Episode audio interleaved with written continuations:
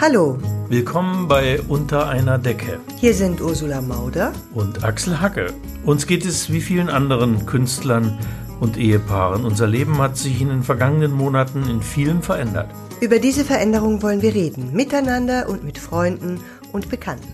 Heute reden wir über Lernen. Wir reden darüber, warum Bildung nicht unbedingt etwas mit Leistung zu tun hat, ob man sich von Gerechtigkeit in der Schule als einem Mythos verabschieden muss und darüber, wie sich Schule verändern muss, um in Krisenzeiten wie diesen besser zu bestehen. Und wir haben dazu einen Gast, das ist Simone Fleischmann. Hallo, Frau Fleischmann. Grüß Sie. Grüß Sie, Frau Äh, Frau Fleischmann. Fleischmann ist äh, Präsidentin des Bayerischen Lehrerinnen- und Lehrerverbandes. So rum ist es richtig. Die Lehrerin zuerst oder Also ich find's charmant so.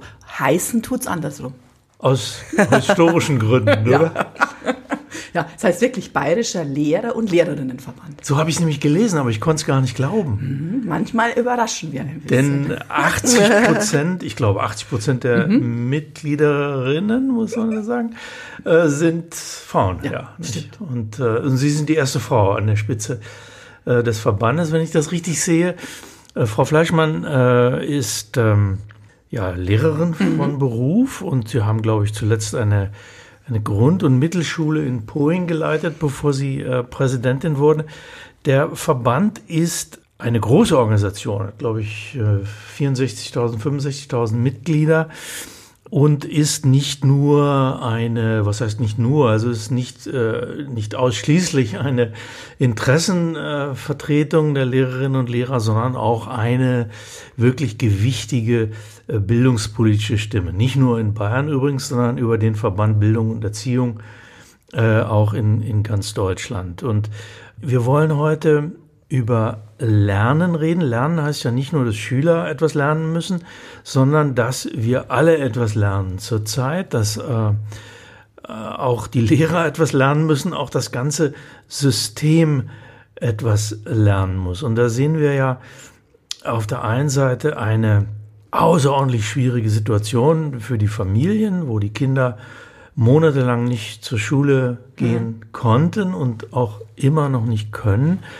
Auf der anderen Seite hat man das Gefühl, äh, dass das Bildungssystem eigentlich immer noch nicht richtig äh, mit dieser Situation umgehen kann. Und es fehlt auch so ein bisschen die Perspektive. Wird das eigentlich nach den Ferien dann wieder irgendwann mal wieder sich normalisieren oder wird man wenigstens gelernt haben, mit dieser neuen Situation so umzugehen, dass sich eine Situation ergibt, in der man äh, doch vernünftig lernen kann. Manchmal habe ich das Gefühl, wir stehen doch vor einer eigentlich ziemlich desaströsen Situation des Bildungssystems. Sehen Sie das auch so?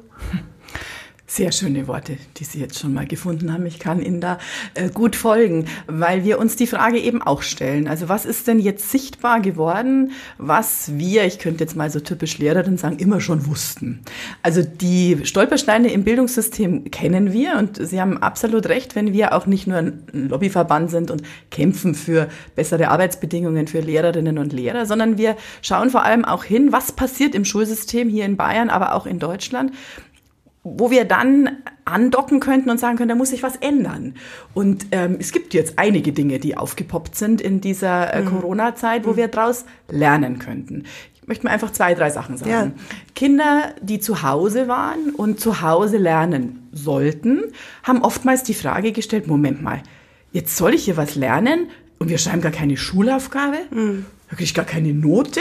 Wie? Und sitzen bleiben kann man auch nicht? Also so jetzt mal im Kern die Frage, für was ist denn Schule da? Wenn ich gar keine Schulaufgabe schreibe, keine Note bekomme.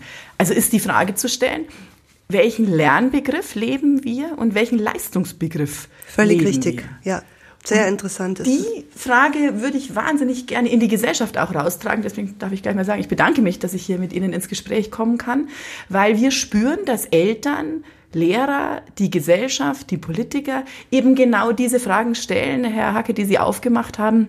Wo wird jetzt deutlich, dass es Stolpersteine gibt? Ja, das, ja, das ist eine sehr spannende Frage. Welchen Leistungsbegriff leben wir, haben Sie, glaube ich, gesagt. Ne? Weil das kann man ja zweiseitig sehen. Einerseits könnte man sagen, ach super, die Kinder wollen ja eigentlich leisten. Mhm. Äh, die andere Betrachtungsweise wäre zu sagen, ach, wie schade, dass mhm. die Kinder sich nur über Leistung definieren können. Und das ist genau der Punkt.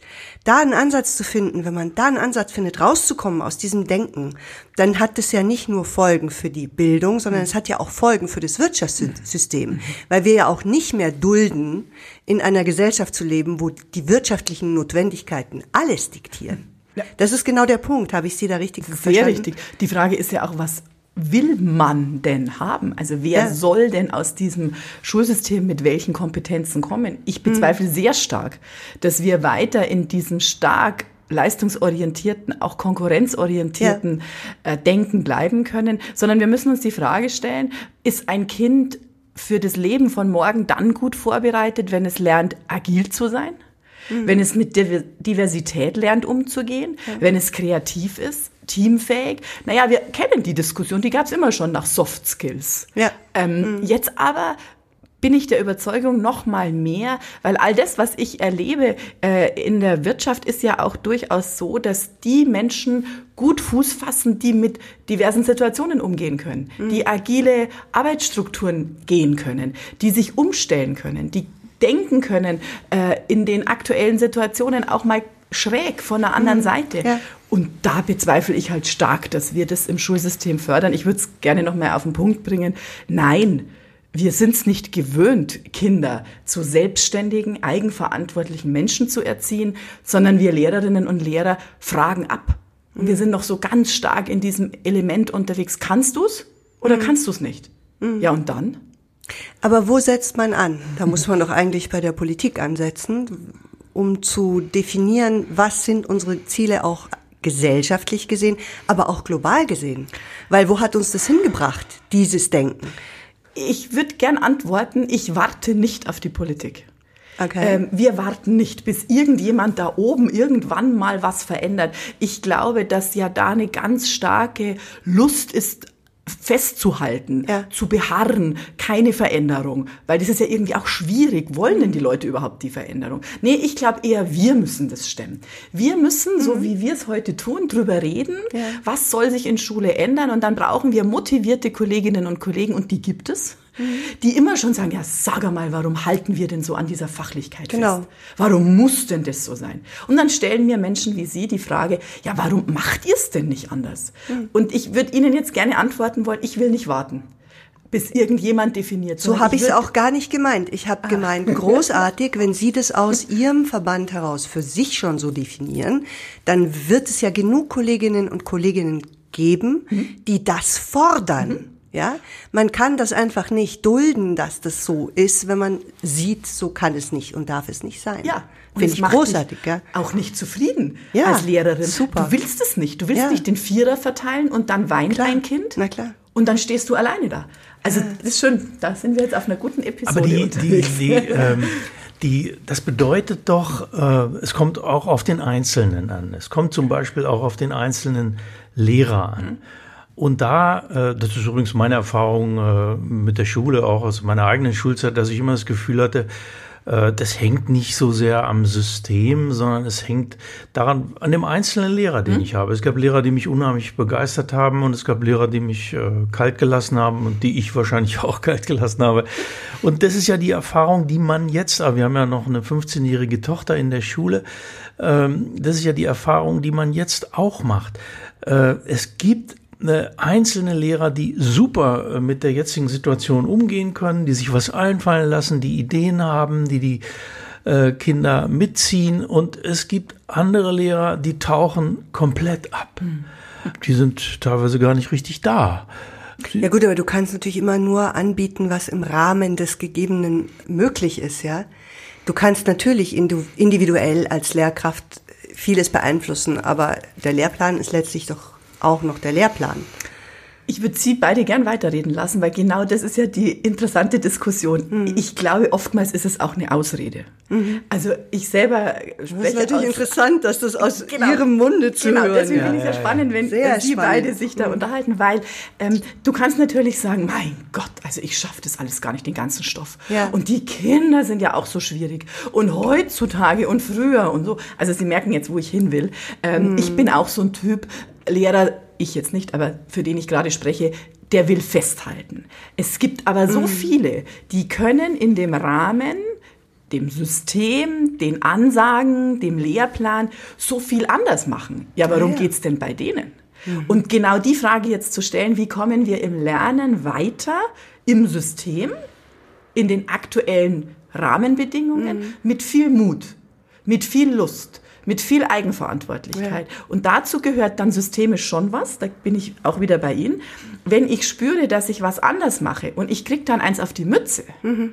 wenn ich was anderes mache und die anderen sagen, ja, was ist denn das für eine, was macht denn die für einen Unterricht? Mhm. Oder wenn ich gar eine coole Plattform im Netz nutze und ich muss mir dann vom Datenschutzbeauftragten ein ja. Verfahren anhängen lassen, mhm. ja, dann wird's natürlich spannend. Mhm. Also ist es das so, dass wir ein System haben, das sozusagen die Eigenverantwortung des Lehrers, der jeden Tag im Klassenzimmer steht oder heute manchmal vor seinem Computer mhm. steht, dass diese Eigenverantwortung nicht wirklich gestärkt wird? Wir haben in der Corona-Zeit jetzt eines erlebt dass es einen Verband gab, also unseren, der ist am Anfang rausgegangen mit einem Slogan Eigenverantwortlichkeit vor Einheitsmodell. Mhm. In der zweiten Woche war mir klar, das wird nicht orchestriert funktionieren von oben. Jede Schule muss ihren Weg gehen. Ja. Nach drei Wochen sind wir gestrandet mit dem Satz. Eigenverantwortung statt Einheitsmodell hat nicht funktioniert. 200 kultusministerielle Schreiben gibt es seit Mitte März jetzt, die en Detail klären, was du wie, warum, wann, mit welchem Ziel machen sollst. Also, die Frage nach mutig für meine Schule mit meinen Eltern, meinen Kindern, meinen Lehrern vorangehen, ist gescheitert, weil alle gefragt haben, wo ist das? Bei uns heißt das KMS, Kultusministerielles Schreiben. so. Und jetzt ist also klar geworden. Scheinbar sind wir nicht in der Lage, genau, Herr Hacke, wie Sie es sagen, jetzt in der Krise anders zu agieren. Ja, aber ist es ein Wunder? Bis dato waren wir gewohnt, so wie Sie es vorher sagten, von oben nach unten durchregiert zu werden und mhm. schön zu machen, was im Lehrplan steht und was in diesem Schreiben steht. Und ja, nicht anders. Mhm. Tja, und mit Knopfdruck in der Krise dann anders, das geht nicht. Das ist schon ein Problem, das habe ich mir auch gedacht. Es ist schon so, dass Sie ein bisschen zwischen den Stühlen jetzt sitzen. Ne? Das ist äh, mit, mit, diesem, mit dieser Veränderung, dass man eigentlich, da sind ja sicherlich auf der einen Seite auch die Eltern, ich erlebe das jetzt auch an unserer mhm. Schule. Jede, jeder Erziehungsberechtigte hat seine Vorstellung, wie es sein soll. Der eine fühlt sich zu wenig geschützt, mhm. der andere will, dass sein Kind unbedingt jeden Tag in die Schule geht. Ja, also man, sie werden schon auch zerrieben zwischen diesen Anforderungen von von beiden Seiten, oder? Ich würde jetzt mal sagen, das sind wir trainiert. Mhm. Also ich habe zwölf Jahre Schulleiterin ja, ja, äh, hinter mir. Ich hatte nur solche Gespräche. Also die mhm. einen Eltern fanden diese Lehrerin toll. Mhm. Also was die Tolles macht, mein Kind blüht auf. Ja. Und eine Stunde später fand ich äh, im E-Mail-Account große Beschwerde über die Lehrerin. Mhm. Also wir sind die Diversität bei Kindern gewohnt, mhm. die Heterogenität und bei Lehrern mhm. auch und bei mhm. Eltern eben auch. Jede Mama ist anders, jedes ja, Kind ist anders. Und in Corona poppte das natürlich nochmal auf. Ja. Also natürlich gab es ja wunderbare Presseberichterstattungen. Die Lehrerin hat sich noch kein einziges Mal gemeldet. Die anderen sagten, also so oft wie die sich meldet, ich halte es bald nicht mehr aus. Also wir haben Handlungsspielräume gehabt und die genutzt. Und es gibt in jeder Berufsgruppe welche, die wussten sich einzurichten und andere, die haben über die Maßen Gas gegeben. Und so kam es dann auch bei den Eltern an. Ich würde einfach gerne summieren. Wir haben uns wahnsinnig bemüht, in einem völlig neuen Modus Schule zu machen, wie wir sie noch nie gemacht haben. Und wir hinkten in der Digitalisierung ziemlich hinterher und haben so viele, so vieles gelernt. Und manche etwas weniger. Aber ist es jetzt tatsächlich eine Zeit, die wirklich gut genutzt wird? Also ist denn der Eindruck richtig, dass, äh, dass im Schulsystem vieles einfach stehen bleibt, dass es sich doch zu wenig, äh, zu wenig verändert, dass zu wenig passiert, dass zu wenig sich auf diese neue Situation äh, eingestellt wird. Es gibt immer noch keine wirklichen Konzepte für äh, digitalen Unterricht, äh, obwohl es sein könnte, dass wir im Herbst wieder noch sehr viel mehr digitalen Unterricht haben als jetzt. Ich korrigiere Sie ungern in Ihrer Wortwahl, weil können ich mich Sie sehr schätze. Beschimpfen. Sie können alles Aber äh, digitaler Unterricht war das nicht unbedingt. Also wir haben digital kommuniziert in der Zeit Ja. und digitaler Unterricht im Sinne von Flipped Classroom und ganz modernen Ja. neuen Methoden zu integrieren in den normalen Präsenzunterricht, das haben wir noch nicht drauf, wenn ich das mal sagen darf. Manche Nerds, also manche Lehrer, die da Ja. weit entwickelt sind, haben das drauf. Ich will nur sagen, wir hatten also weder Homeschooling noch digitalen Unterricht zu Hause, sondern wir haben irgendwie versucht, dass wir mit den Kindern in Kontakt kamen. Manche Lehrerinnen sind mit dem Fahrrad gefahren am Land und haben die Kinder abgefahren und waren glücklich, als sie ein Lachen dieses Kindes über den Gartenzaun gesehen haben. Und andere haben äh, Videokonferenzen mit Padlet gemacht und haben Sachen gemacht. Ich kann Ihnen das gar nicht sagen, wie das alles heißt, weil ich das selber auch nicht konnte. Die waren also weit in der digitalen Welt unterwegs. Ich komme jetzt zurück, weil mir es so wichtig ist zu sagen, digitales Lernen haben wir in der Fläche bis dato nicht trainiert. Das heißt, es war ein völliger Change, jetzt Kinder nicht mehr live zu haben, sondern sie zu Hause im Lernen zu coachen. Mit Tools, die wir flächendeckend gar nicht hatten. Die du dir selber aneignen musstest. Also wir haben ja leider kein System gehabt, das einen Change-Management-Prozess hinter sich hatte. Wie integrieren wir digitale Tools in den Präsenzunterricht? Das hatten wir nicht. Haben Sie sich denn da ausgetauscht mit, mit äh, europäischen, mit anderen europäischen Ländern? Also ich zum Beispiel festgestellt, ähm, meine Schwester lebt in Italien und ähm, da ist der Unterricht tatsächlich umgestellt worden. Hätte mich mal interessiert, gab es da einen Austausch? Wir waren oft neidvoll unterwegs, Ah, wenn ja. wir auf andere Länder geguckt haben, weil die Schulen, die in Bayern schon gute mediale Konzepte hatten, die taten sich jetzt auch leichter. Die ja. konnten ja aufsetzen auf was Trainiertem. Die Schule, die bis dato äh, nicht mal äh, Mebis, das ist so diese Plattform, die Ja, wir hier genau. in Bayern hatte, nutzte, das brauchten die nicht, weil alles gut war ohne Mebis. Die mussten jetzt einsteigen ähm, und man hat ja gemerkt, wo das hinführte. Die Plattform war hoffnungslos überfordert, als auf einmal Genau, viele zugegriffen haben. total. Heißt also, bis dato hatten nicht viele zugegriffen. Und das ist genau das. Also wir haben den Austausch international neidvoll mitgekriegt. Manche Länder sind uns wirklich weit voraus und das müssen wir jetzt aufholen. Das ist genau die Aufgabe. Kann es sein, dass andere Länder uns da weit voraus sind? Also wir sind das ökonomisch stärkste Land in Europa, eines der, äh, eine der größten Wirtschaften der Welt. Und dann, äh, dann hören wir, dass äh, wir im Bildungssystem äh, digital so weit hinterher sind. Warum ist das so? Ich verstehe das nicht. Also da ähm, gehen wir praktisch jetzt in die Abgründe der äh, Organisation von Schule, weil da jetzt ganz vieles zusammenspielt. Also wir sind ja auch noch das finanzstärkste Bundesland in der Bundesrepublik. Das heißt, wir hatten im Digitalbereich durchaus auch schon vor Corona Geld eingestellt. Das Geld wurde aber nicht abgegriffen, weil kommunale Sachaufwandsträger, das sind die, die das Geld geben müssen, damit Schule funktioniert, also Schulbuch zahlen, den Stuhl, den Tisch und die digitalen Plattformen unterstützen und auch die Hardware zahlen, die haben das nicht abgerufen. Das heißt, wir haben Geld zur Verfügung gestellt, die Schulen haben Medienkonzepte geschrieben und jetzt ist das Geld nicht an die Schulen angekommen. Wir sind jetzt noch bei nur 10% Abruf der Gelder im digitalen Bereich für die Schulen. Also das heißt, wir haben einen Investitionsstau, aber haben das Geld. Aha. Also da ging was nicht rund im Management. Ich kann Ihnen auch sagen, an was das liegt. Wir haben eine überbordende Bürokratisierung.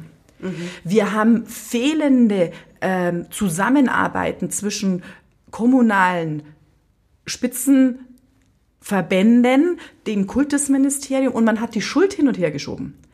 Die Gemeinde hat gesagt, ja, die Schule hat kein gutes Konzept. Die Schule hat gesagt, die Gemeinde unterstützt uns nicht. Die Gemeinde hat gesagt oder die Stadt hat gesagt, Bayern gibt nicht genug Geld.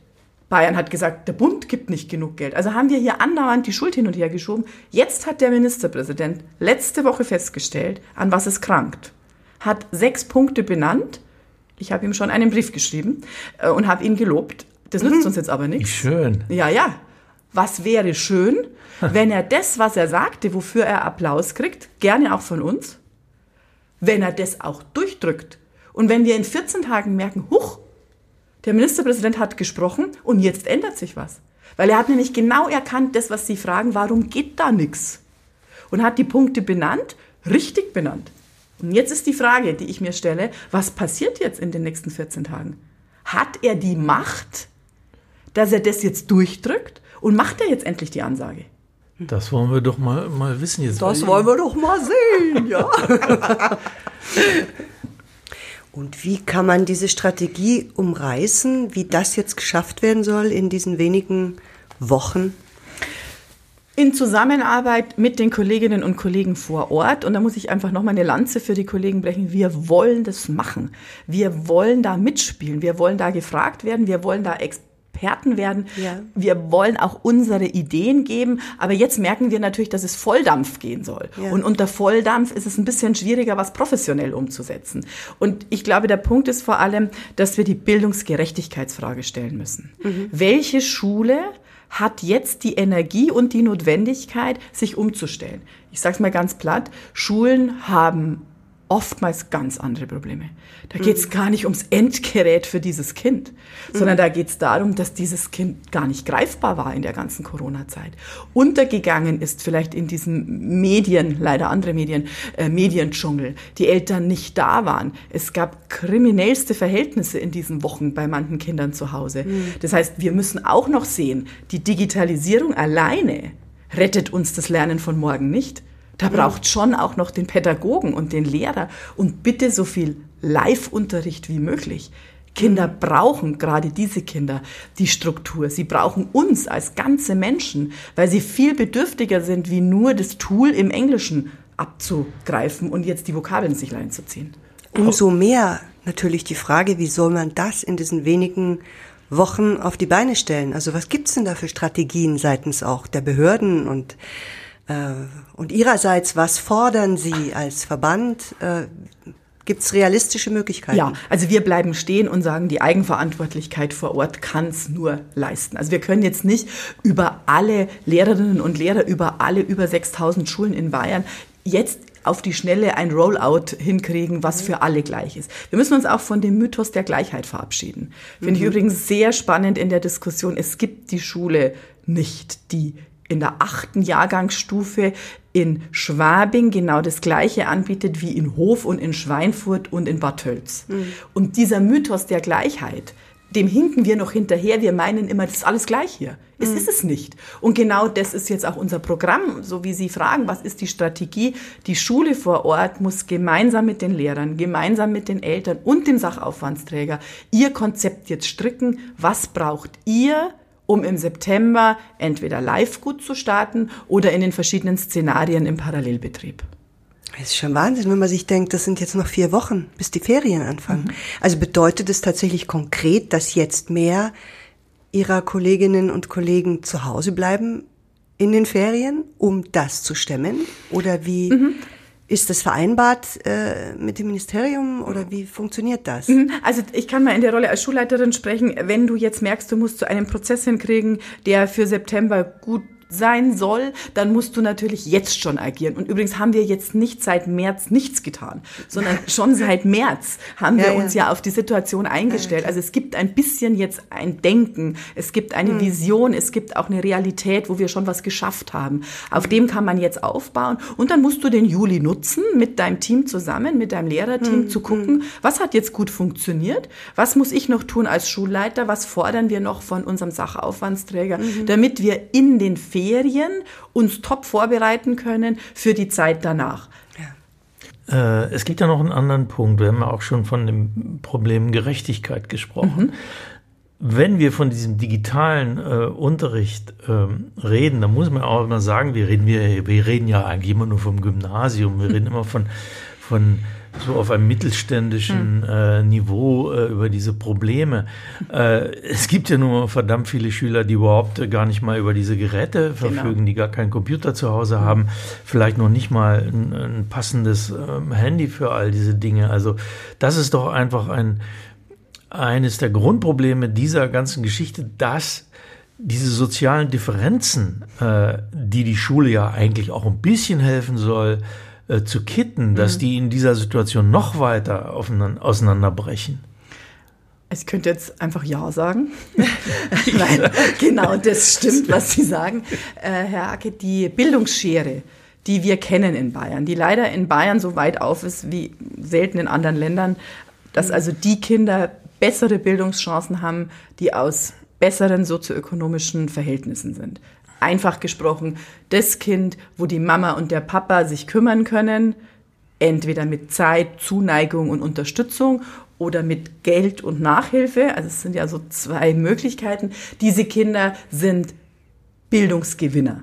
Und Bildungsverlierer sind die, deren Eltern die Zeit nicht haben, die emotionalen und kognitiven Ressourcen nicht haben, die verloren sind ein Stück weit. Und ich kann berichten, ich war ja lange Jahre selber äh, Lehrerin in den Jahrgangsstufen sieben bis zehn. Es gibt jetzt junge Männer, die jetzt schon Kinder haben, die mit mir immer noch in einer Verbindung stehen, wo ich mir denke, mein Gott, ich weiß nicht, ob das professionell war, die Nähe, die ich gegeben habe. Also die mir berichten, jetzt noch, mhm. äh, nach 20 Jahren, was in ihrem Leben jetzt passiert. Übrigens Großartig. ist es nicht meine Rolle nur, sondern es machen ganz viele Mittelschullehrer, die geben alles. Mhm. Also vom kleinen C bis zur Haarspitze brauchen dich diese Kinder, die eben das nicht bieten können, was sie ihrer 15-jährigen Tochter bieten können. Und weil das fehlt, sind wir da. Und genau das sind die, die würden wir so wahnsinnig gerne auch begleiten. Übrigens haben wir das gelernt. Also ich kann einem Kind entsprechend seiner Stärken und Schwächen helfen. Es ist nur die Frage, ob unser System immer in der Lage ist, dann bei durchaus paar mehr Kindern in der Klasse die Hilfe bräuchten. Und auch bei einem System, wo wir diese wegsortieren.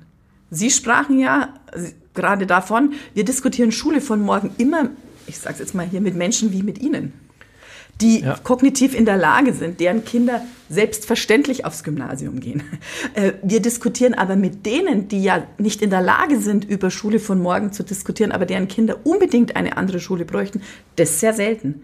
Das heißt, wir müssen, und das tut unser Verband, und da bin ich auch sehr stolz, und ich bin Mittelschullehrerin gewesen mit Leib und Seele, und ich schaue immer, was können wir für die tun, die keine Lobby haben. Aber auch das ist ein Punkt, wo ich wo ich mich wirklich sehr dafür interessiere, was ist hier die Strategie? Wie machen Sie das? Mhm. Wenn Sie sagen, Sie als Verband mhm. setzen sich dafür ein. Wir haben ja vorher angefangen mit dieser Notwendigkeit, dass eigentlich das gesamte Bildungssystem revolutioniert werden muss. Mhm. Ja? Wie, wie fangen Sie das an? Wie, also was mischen, sind Ihre Hebel, was sind mhm. Ihre Möglichkeiten? Mhm. Wir mischen uns ganz stark äh, auch gesellschaftspolitisch ein, weil letztendlich ist die Schulpolitik ja ein Spiegel von dem was da draußen in dieser Welt passiert. Also unser Slogan ist immer, die Schule ist Spiegel von den Entwicklungen, die so um uns rum passieren. Also holen wir das rein und sagen jetzt zum Beispiel, was braucht ein Kind jetzt, um als 20-Jähriger in der Gesellschaft, in der Wirtschaft, in, in, als Familienvater und Mutter zu bestehen. Also wir betonen die Felder, die vielleicht manchmal verloren gehen, weil wir über Wiederholen diskutieren, weil wir über Schulaufgaben diskutieren, weil wir über Schulsysteme diskutieren, weil wir über Zuweisungen, über Abschulung diskutieren. Also es wird so oft systemisch diskutiert und nicht inhaltlich. Und wir nehmen genau den Hebel und sagen, erstens haben wir den ganzheitlichen Bildungsbegriff. Den trage ich vor mir her äh, jeden Tag. Und zwar heißt es, wir schauen nicht nur auf den Kopf, sondern eben auch auf Herz und Hand. Das klingt jetzt sehr blumig. Mein Slogan lautet da, nur wenn mein Herz hüpft, lerne ich. Jetzt können Sie sagen, naja gut, ich habe Psychologie studiert, das ist halt eine Frau und so ein bisschen blumig, diese Pädagogen. Nein, das ist gar nicht blumig, sondern das bedeutet, wir, wenn Sie nach der Strategie fragen, sagen, der Mensch ist ein ganzheitlicher Mensch. Er braucht für alle seine Ebenen Angebote. Schule ja. macht ganz stark Angebote auf der Wissens- und Kompetenzebene. Ja. Wir brauchen aber, so bin ich überzeugt davon, den ganzen Menschen in der Bildung und Erziehung. Und wenn dann manche Elternhäuser das gar nicht bieten, dann müssen wir doch das als Schule bieten. Also ein Hebel ist, immer wieder zu betonen, was braucht das Kind in der Entwicklung, um in der Zukunft gut zu bestehen. Haben Sie das Gefühl, Sie werden da gehört? In den äh, Ministerien, in den Behörden? Mhm. Ich muss gehört werden, so wie heute nicht unbedingt nur von dem Minister oder von dem Ministerpräsidenten oder von denen, die dann diese Schreiben schreiben, sondern ich habe den Anspruch, dass wir unsere Ideen in die Gesellschaft hineinbringen. Deswegen mhm. bin ich, ich sage es nochmal, sehr dankbar um ja. das Gespräch heute und ich versuche auch alles zu geben, in den Medien immer wieder auf die Frage zu kommen, was ist denn eigentlich Aufgabe von Schule? Und umso mehr Menschen in der Bevölkerung darüber nachdenken, umso besser. Und um Ihre Frage zu beantworten, ja, ich bin optimistisch, weil ich glaube, dass Corona noch mal mehr gezeigt hat, dass es eben nicht nur um die Schulaufgabe geht und dass Eltern auch gesagt haben, boah, jetzt wird es schon Zeit, dass die mal wieder in die Schule gehen. Ich kann das ja überhaupt gar nicht, was das da alles gefragt ist eigentlich. Es geht ja nicht nur darum, das Arbeitsblatt auszufüllen, mhm. es geht ja wohl um mehr. Da sehe ich eine große Offenheit und ich sehe ganz große Offenheiten auch in modernsten Firmen. Ich arbeite sehr gern mit Startups zum Beispiel zusammen. Mhm. Wenn ich da wo bin, in so Start-up-Firmen, dann denke ich mir immer, oh Gott, Simone, was machen wir eigentlich mit den Kindern, wenn die sowas machen? Mhm. Ähm, und das äh, motiviert mich, mhm. dass auch äh, Stakeholder, dass äh, Startups ganz andere Dinge diskutieren, die wir am Menschen suchen. Und das macht mich sehr optimistisch. Ich gebe da auch nicht auf. Ich bin ja Optimistin als Lehrerin und jetzt auch in meiner Funktion im BLLV. Ich nutze jede Chance, um nicht nur mit dem Minister zu reden oder denen, die diese Schreiben schreiben, ich sage es nochmal sehr platt, sondern um in der Gesellschaft, bei Eltern, bei Journalisten, bei der normalen Bevölkerung das Denken mhm. anzukurbeln. Wir haben immer, Frau Fleischmann, so äh, mehrere Tagungsordnungspunkte. Mhm. Der eine Tagungsordnungspunkt ist die Lesung und der ist jetzt dran. Ähm, äh, ich habe also eine, eine Geschichte, mhm. eine Kolumne von meinen äh, zurückliegenden Kolumnen äh, aus dem Besten aus meinem Leben mhm. rausgesucht, die viel mit dem zu tun hat, äh, was Eltern an Engagement mit einbringen müssen in die Schularbeit. Und ich sage aber gleich vorher, die Geschichte ist zu an einem entscheidenden Punkt erfunden, äh, nämlich an dem Punkt, äh, an dem der Vater derjenige ist hier, der dem Sohn bei den Hausaufgaben hilft. Äh, das ist erfunden. In Wirklichkeit hat immer und tut es auch heute noch meine Frau bei den Hausaufgaben äh, mm. geholfen. Das ist schon schön, dass Sie das jetzt sagen. Da sind also die alten so Geschlechterklischees äh, sind hier voll in Betrieb. Und ähm, ich musste es aber erfinden. Ich musste es erfinden. Mhm. Äh, erstens äh, aus erzähltechnischen Gründen, das ist ganz einfach. Es gibt Gesetze des Erzählens, die äh, kann man nicht durchbrechen. Zweitens musste ich es natürlich auch erfinden, um in der Öffentlichkeit besser dazustehen. Mhm. Und ähm, das ist eine Kolumne aus dem Jahr 2007. Es ist die letzte von den Kolumnen, die ich unter dem Titel Das Beste aus meinem Leben, also Kolumnen aus dem mhm. Alltagsleben einer Familie geschrieben habe. Danach habe ich aufgehört damit, weil ich festgestellt habe, dass unser Sohn, äh, der in diesen Geschichten immer Louis heißt, aber in Wirklichkeit heißt er nicht Louis, trotz dieser Namensänderung in der Schule immer identifiziert wurde äh, mit, mit diesen Texten. Echt? Er hatte die gar nicht gelesen, aber er wurde okay. trotzdem nochmal angesprochen darauf. Aha. Was hast denn du da wieder gemacht? Ähm, und das, das wollte ich dann nicht mehr. Das, äh, das ist bei einem Zwölfjährigen vielleicht auch ein bisschen was anderes als bei einem äh, Sechsjährigen. Genau, ja. den, da kann man auf, da muss man keine Rücksicht drauf nehmen. Naja, ich wollte nicht über meinen Sohn in der Pubertät Nein, schreiben. Klar, ja. ja das das, äh, das habe ich nicht gewollt. Also das ist sozusagen, äh, aber ist jetzt viel zu viel vorhergesagt. Ähm, ich lese einfach mal ja. vor. Was ist das Leben? Eine Linie, ein Berg, ein Baum, ein Fluss, eine Spirale? Ich werde es Ihnen sagen. Das Leben ist ein Kreis. Man denkt lange Zeit, es geht voran, alles ist neu. Und plötzlich kommt der Tag, an dem einem vieles bekannt vorkommt, sehr bekannt. Soweit bin ich jetzt. Louis ist am Gymnasium. Wenn einer am Gymnasium ist, muss er Hausaufgaben machen.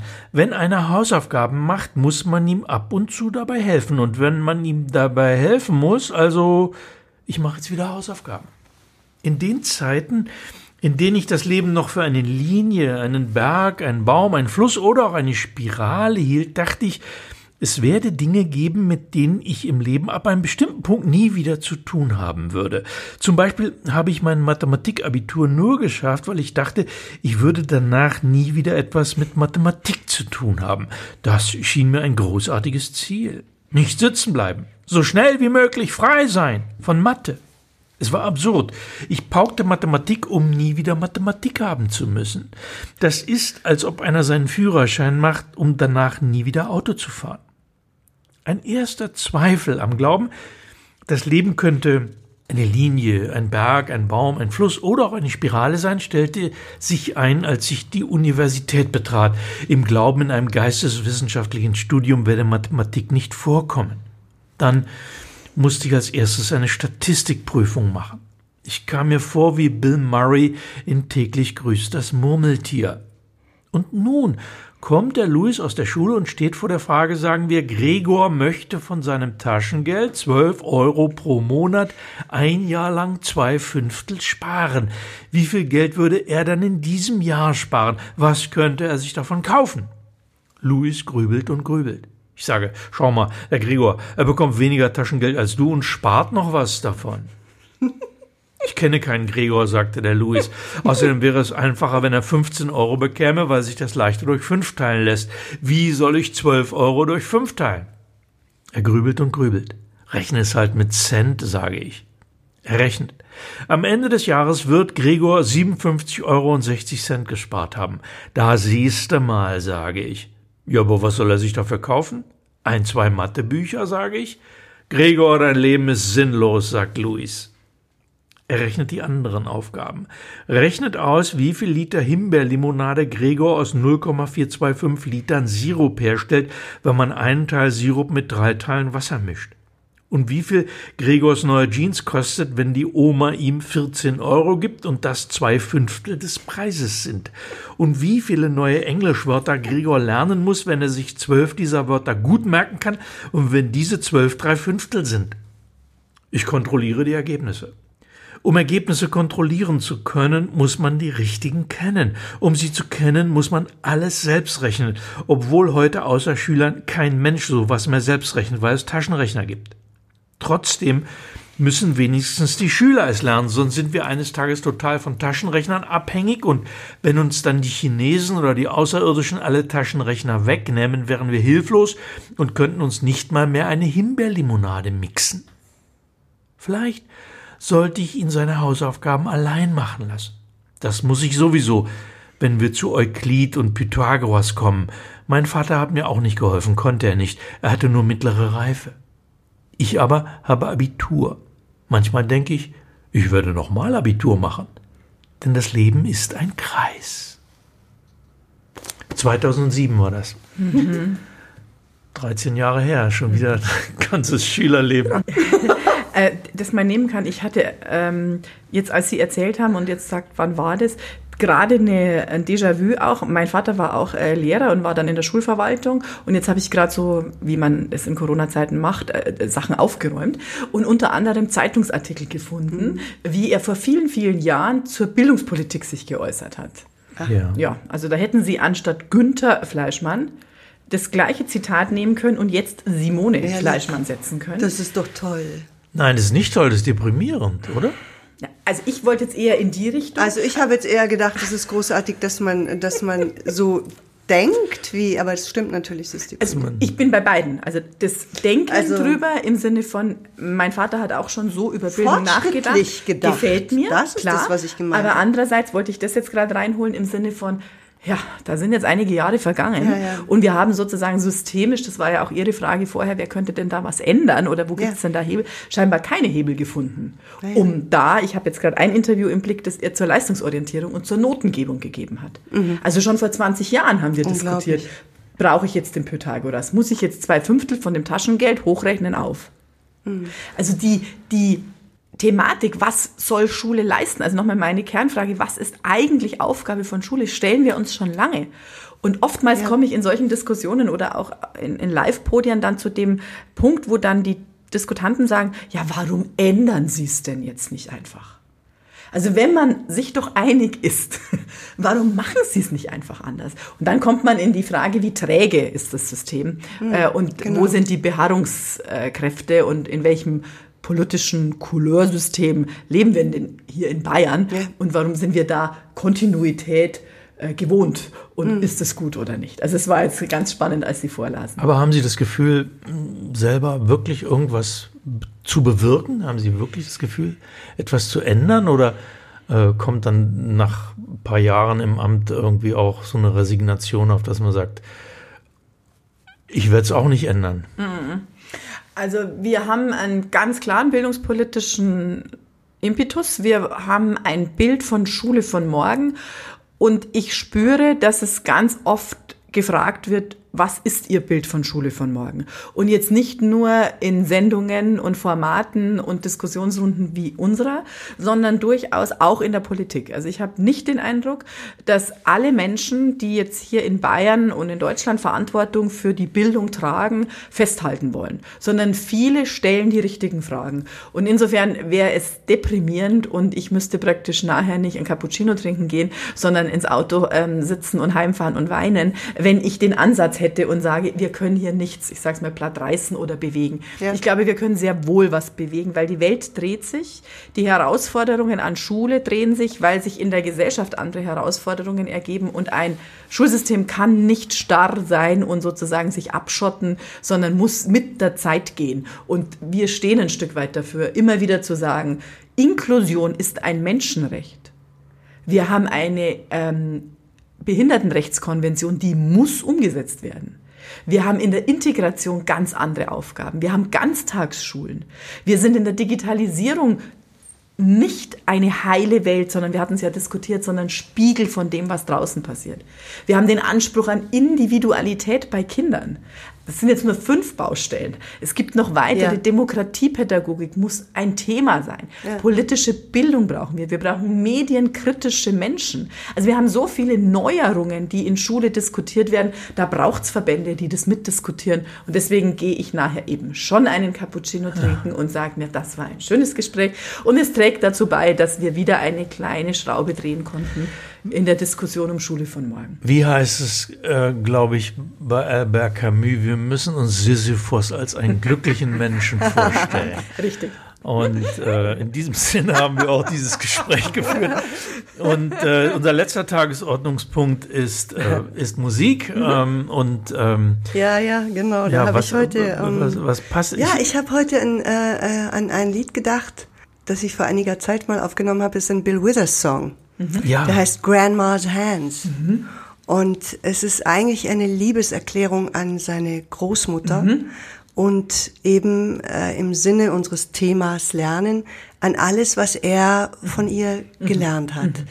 Äh, ja, es ist schön, weil, äh, weil es uns eben zeigt, äh, dass nicht nur die Schule dafür zuständig ja. ist, was wir mitnehmen, ja. sondern das sind äh, Dinge, die lernen wir von allem, was uns umgibt. Mhm. Und am meisten von den Menschen, die wir lieben. Mhm. Und deswegen dachte ich, das passt mhm, doch schön. Das ist in deinem Album äh, Love Diaries. Ja. Das genau. so ein bisschen in der Beschreibung mhm. äh, geschildert wird. Es geht um die Liebe an guten und an schlechten Tagen, mhm. glaube ich. Und, äh, das ist ein guter Tag. Und äh, wir verabschieden genau. uns vorher. Vielen Dank, Frau Fleischmann, dass Sie mhm. da waren. Vielen Dank, dass Sie da waren. Das war sehr, Gute. sehr interessant. Ich freue mich, wenn sie es auch bereichert hat. Vielen Dank. Ich hab Und jetzt Ursula Mauder, Grandma's Hands von Bill Withers. Wir hören uns nächste Woche. Ciao. Ciao. Wiedersehen. Wiederhören. Grandma's hands clapped in church on Sunday morning. Grandma's hands a tambourine so well.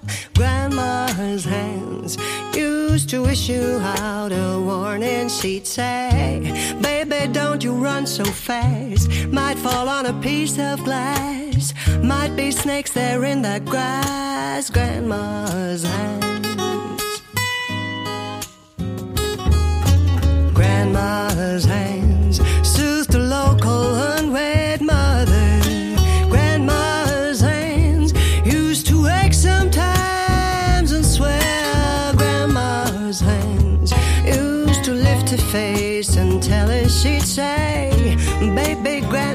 understands how you really love that man. Put yourself in Jesus' hands, Grandma's hands.